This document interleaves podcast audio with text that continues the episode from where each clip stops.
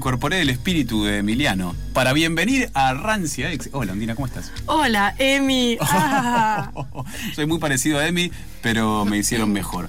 Bueno, eh, bienvenida. ¿Son familia? Muy contentos. No somos familia, no, eh, no, mi- no de sangre, eh, pero Son sí estamos. los tres, ¿no? Tenemos como, sí, pero como que eh, se reutilizó el molde con, con el, el- el mismo personaje del Sims, nos hicimos. Eh, bueno, Son estamos. familia de radio. Son la familia de la comunidad de, de la My brother radio. from another mother. Eh, estamos muy contentos igual, eh, Emi afuera escuchando y comiendo bizcochitos porque le robé el último, de eh, estar en corte y confusión. ¿Y qué nos vas a traer hoy y qué cosas vamos a aprender que no sabíamos? Hoy les traigo una performance limitada porque estoy tengo gripe. Eh, estoy bastante segura de que me hicieron un trabajo. Ajá. Hace mucho más tiempo enferma que, que Careta este año. Bien. Eh, ¿Posta? A mí también me pasó. No sé si fue si es como una cosa colectiva de que nos están recontra comiendo los piojos a todis, entonces nuestras defensas están más bajas eh, colectivamente, o, o hay algo esotérico en el medio, pero pasé mucho tiempo enferma este año y yo no me enfermo nunca porque soy del sur. Y en el sur hace frío y no te enfermas. Y Sangre acá. originaria, sí. Yo también pensaba eso, flashaba eso hasta que cumplí 30 y no, no, no se sostiene esa teoría. Porque ahora me empecé a enfermar. Pero yo decía eso también, que tengo sangre originaria. Ah, no, en realidad yo porque crecí Ah. toda mi vida en Bariloche y entonces es como que te vuelves Ah. inmune a, al- Ah, al- pensé que hablas de tus tu sangre. Ay, ojalá. No, reconecté, reconecté muy tarde en mi vida con, con esa sangre. ¿Sabes que yo Igual, también, sí. Ustedes no tienen idea de lo que está pasando porque nunca presenté a mi invitada del yo, día, me, yo lan- me lancé a hablar. que es Marte Lupardo. Hola. Aplauso, Paloma. Aplausos. Paloma- esa paloma está como con la voz que tendría una paloma. Oh, soy una paloma. El aplauso de revista, vamos, que es como más así. Aplauso es con, con concavidad, ¿no? Sí. Porque este es como medio pacotillo. es un aplauso de cuero. Es. Muy bien. Eh, Marte Lupardo es, eh, ella es eh, vedette, cantante, performer, bailarina, actriz. Anarco vedette. Anarcovedette, pasea perros, profesora de yoga, eh, personalidad en redes, especuladora financiera, productora musical. Ferretera también. Ferretera también. Contanos un poquito de en cuál andás, Marte Lupardo. Ay, en un montón, ya en tantas que no, no quien abarca mucho, poco aprieta. Ay, Dios, me, me, aburrí de mí misma diciendo esa frase, pero sí. Eh, estoy dirigiendo una obra, Cibercafé, con vos, de mi autoría también.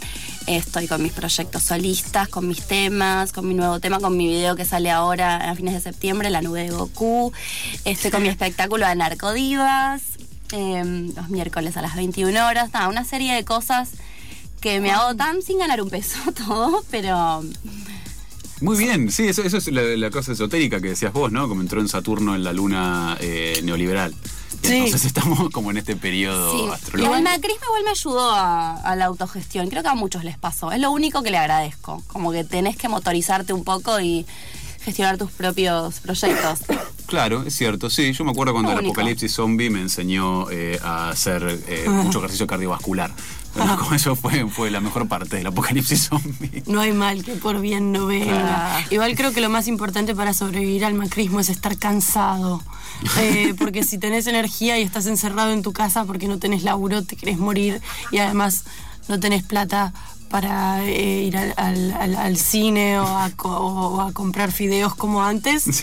Así que te deprime muchísimo más. Bueno, eh, ¿se acuerdan cuando Corte y Confección, eh, eh, Confusión era... Bueno, era un programa en el que compartíamos saberes. Estaba buenísima esa época.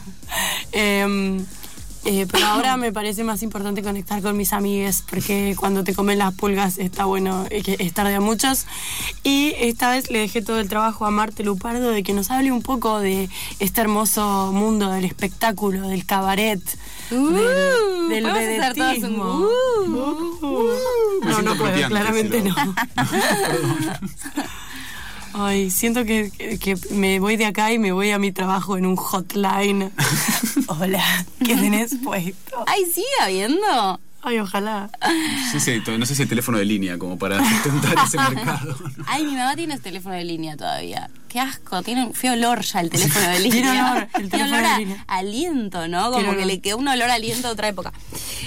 aliento de los 90. ¿Cómo se sostiene el- eh, la, in- la- la estética cabaretera en tiempos de macrismo?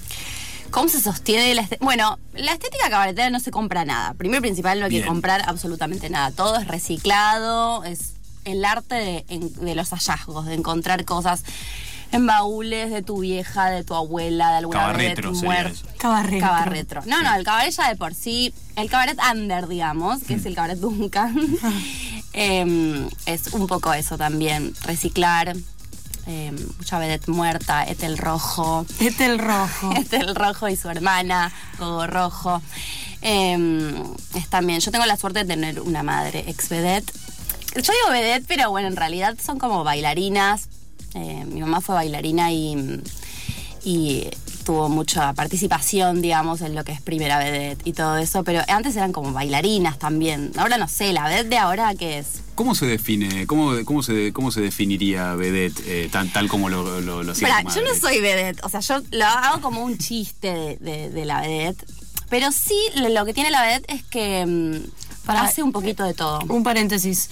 Vos de, no sos vedette, sin embargo, trabajaste en Tabú con Flavio Mendoza. Tuviste Sí. una época de conchero, digamos. Sí, es como un juego estético. En los lugares donde estuve había como un juego estético de la vedette, pero siempre. Yo soy cantante.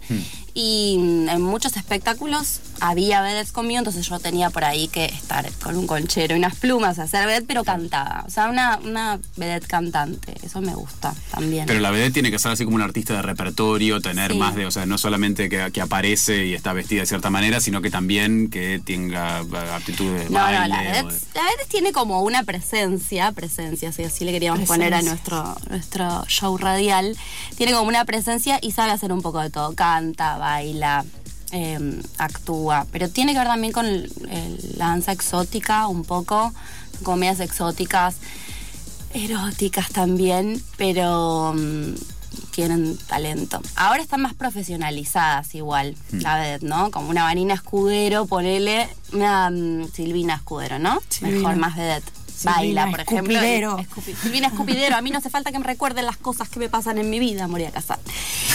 Em, Bueno, hagamos un, hagamos un, mini pantallazo histórico porque eh, yo soy una ñoña de los timelines, pero tratemos de hablar un poquito de cómo en la historia de la humanidad siempre estuvo la figura de la muchacha joven bailando en bolas. Em, Sí. La recordamos de el- del, del antiguo em, costumbre árabe de, del harem, en el que se realizaba la danza del vientre. Las eh, concubinas eh, chinas tenían que ser muy buenas bailarinas también con sus atuendos eh, típicos.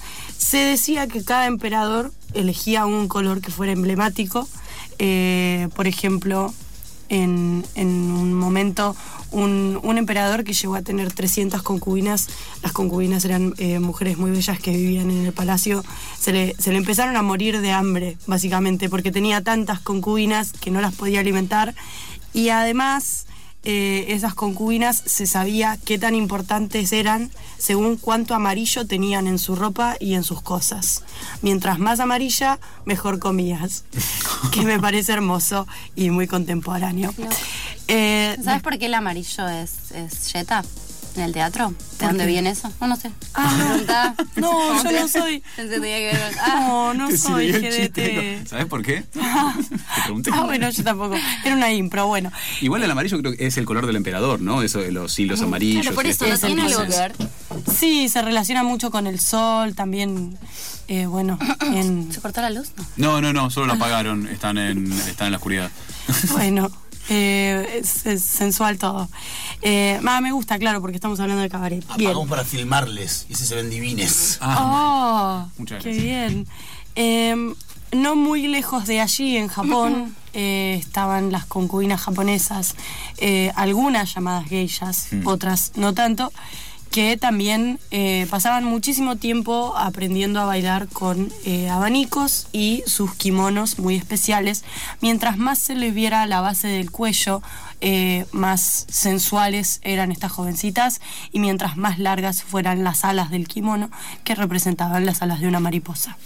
Eh, Madame Butterfly. ah, tenés razón, Madame hay algo ahí. Butterfly.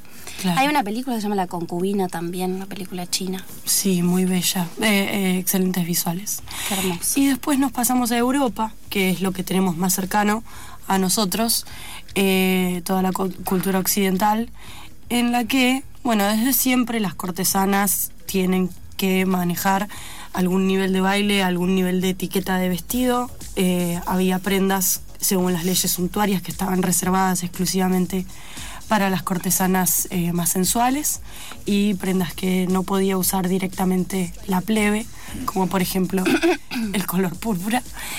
Em, y llegamos un poquito a lo que es más la actualidad con algo que capaz es un poco más cercano a vos, que es el vaudeville.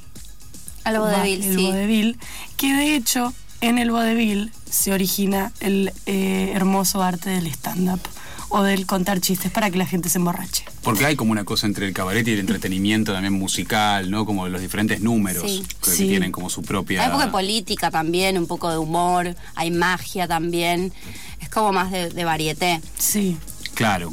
Tiene así como cada, cada número y cada cosa. Sí. Y ahí... eh, El cabaret también eh, surge eh, también como un entretenimiento teatral en donde eh, coexistía un poco el erotismo con la política y el burlesque también. El, el burlesque es, es como una danza, la- una danza de seducción, pero en donde también las chicas se burlan un poco de eso. Hay como un poco de humor, como que le quitan un poco de solemnidad a lo erótico y es como más lúdico y tú, tú, tú, tú, tú, tú, me saco la ropita pero no me la saco.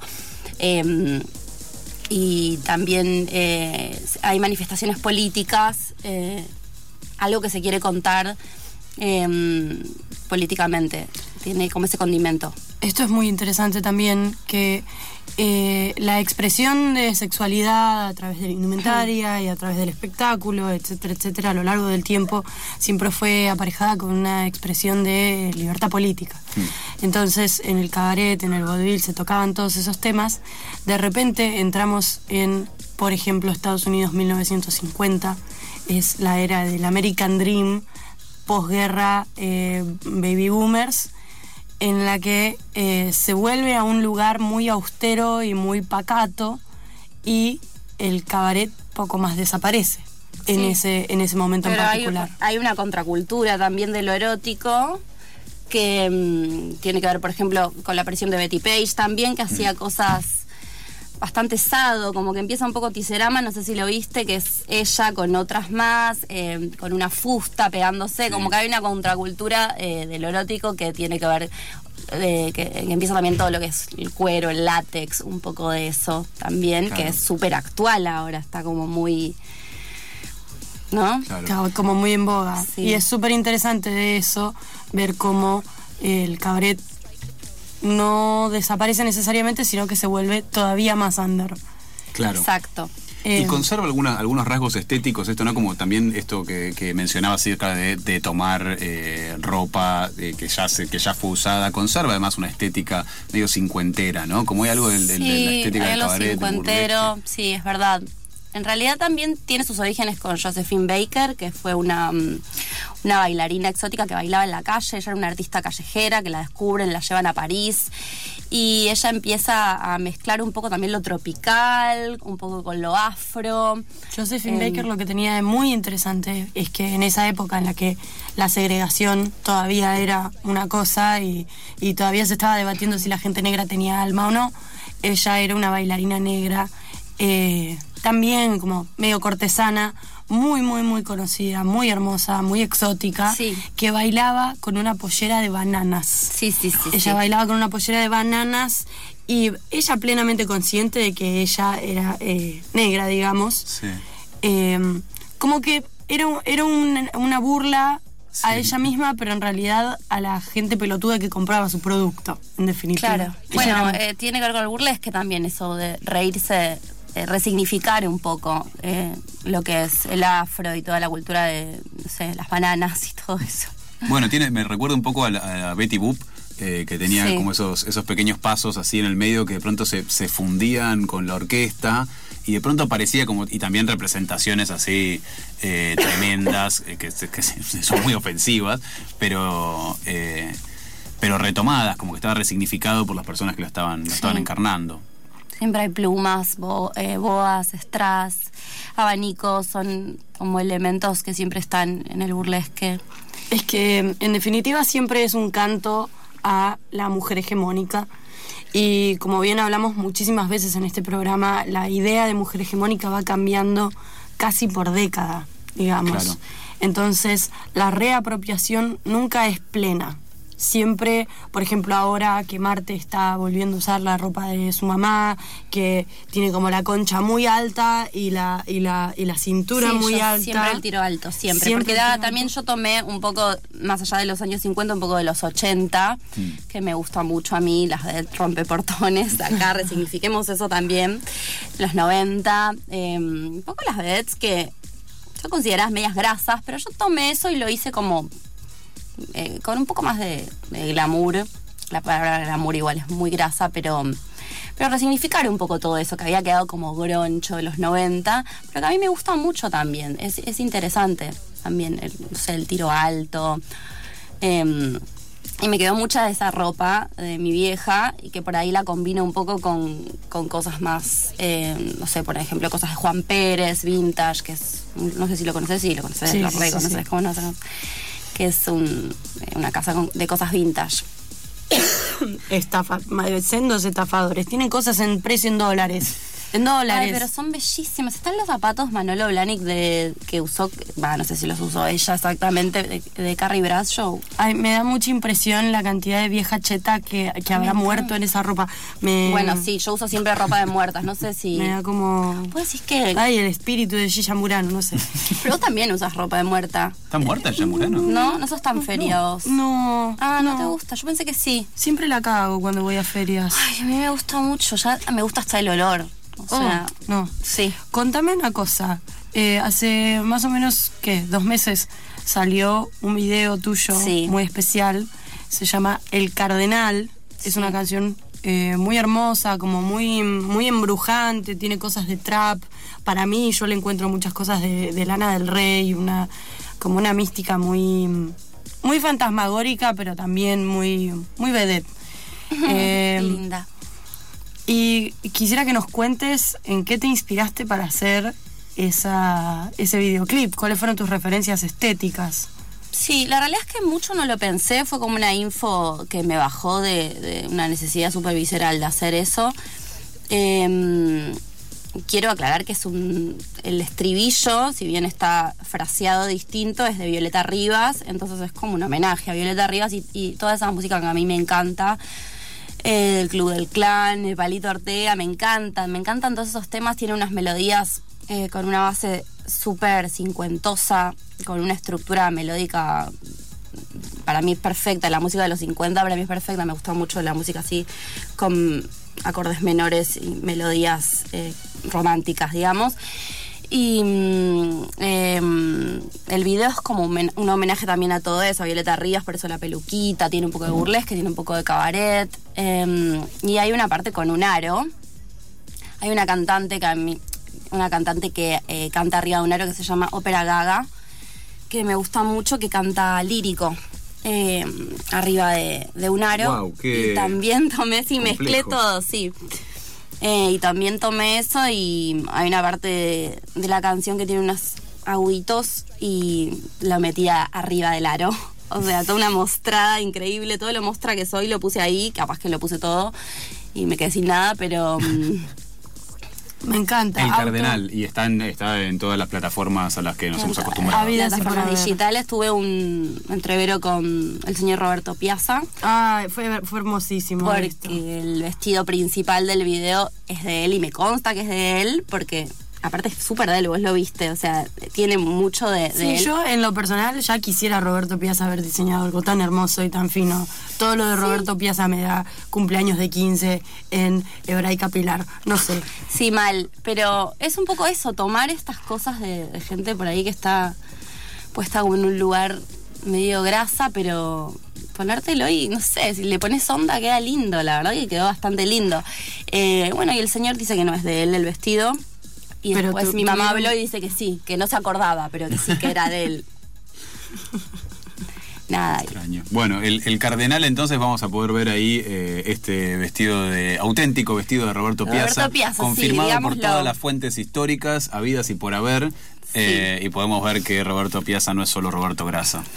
No, Roberto. O- Roberto o- o Pizza. sí, pero, pero está bueno resignificar eh, autodeterminación de las muestras. Eso es. Tiene una eh, banda, Roberto Piazza. Tiene muy buen jopo. Sí, con un público medio de gente swinger. No, no me acordaba que tenía Ay. jopo. Muy buen jopo. ¿Gente swinger de que baila swing o gente swinger No, de que no, cogen gente swinger de que cogen, cogen entre cuatro, no sé, cómo es. Suena algo que, que lo hacen en público y es parte del show. No, no, pero tiene, no sé, tiene esa vibra de gente swinger que el público. Ah, vibra swinger, como Vibra que ves a alguien y decís. ¿No te pasa? Tenés algo de macrista y swinger. Claro, medio swinger. Un olor a lubricante en, el, en la, la tela. Sí, sí. Ay, hoy Ay, les, voy- les voy a, loco, les voy a contar un secreto mío. Eh, ¿Querés contarlo fuera del aire? Así lo dejemos secreto en vez de público. Me haría muy feliz. Dale, bueno, perfecto. Entonces vamos a, eh, a agradecer. Vamos Eh, a eh, agradeceros Vamos por a agradecer a eh, Marte Lupardo por haber venido y habernos hablado de la hermosa estética de El Cardenal. Bueno. Yo personalmente les recomiendo que lo escuchen porque es muy pegadizo y es muy hermoso. Eh, y también amíguense un poco con el, el concepto de vedette y la estética vedette. Les recomiendo muchísimo que vean un documental bellísimo que se llama Fotoestudio Luisita sobre una... eh, lo estaban pasando en el Malva, así que es medio snob como para todos nosotros. Eh, es sobre una fotógrafa que fotografió a todos los capocómicos y las vedettes de Ay, los hermoso. 70 y cómo la industria de los fotógrafos y el, y el grupo de fotógrafos caretas la deja completamente apartada porque lo que hacía era grasa. Eh, y, de, y de cómo ella conserva todo su archivo. Es increíble ese documental, así que ténganlo en cuenta como, como dato, dato de color, dato cultural. Hermoso. Eh, ¿Cómo es hermoso. Fotoestudio Luisita? Fotoestudio Luisita. Fotoestudio Luisita, para todas sus necesidades, para eh, toda la familia. Bellísimo. Bueno, muchísimas gracias, eh, Ondi, por eh, hacernos la, eh, por hacernos la, la corte aquí y por traernos el conocimiento a nuestra mesa.